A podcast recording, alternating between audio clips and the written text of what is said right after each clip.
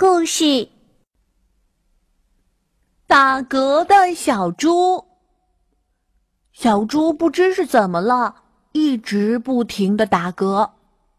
猪妈妈说：“大口的喝水，这样就好了。”咕噜咕嘟咕嘟咕嘟，一大壶水都喝进去了，可小猪还是打嗝。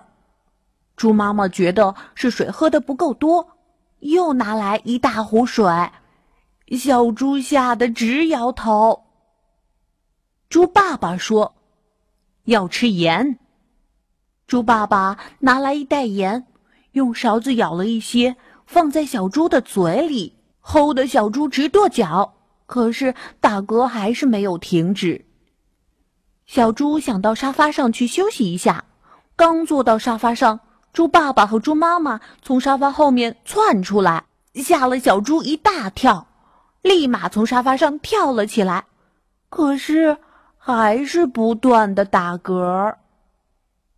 大象医生来到小猪家做客，刚一进门就看到小猪一直在打嗝。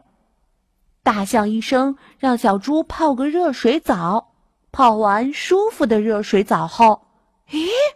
小猪真的不打嗝了。猪妈妈和猪爸爸说：“我们也听说了很多治打嗝的方法，给小猪用了，可是不管用啊。”大象医生说：“遇到麻烦要针对问题，找专业的知识来解决，怎么能因为一时心急就乱用方法？